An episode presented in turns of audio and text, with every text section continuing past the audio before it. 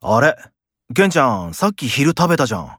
またクレープ食べてんのいやー、なんか春だからお腹空いちゃってさ。冬も秋もそんなこと言ってたよね。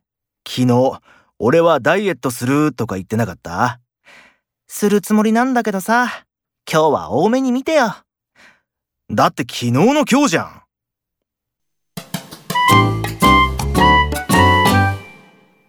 先輩、遅刻すみません。エレベーターが混んでいて乗れなくて。うん。今日は多めに見るけど、時間に余裕を持って来てね。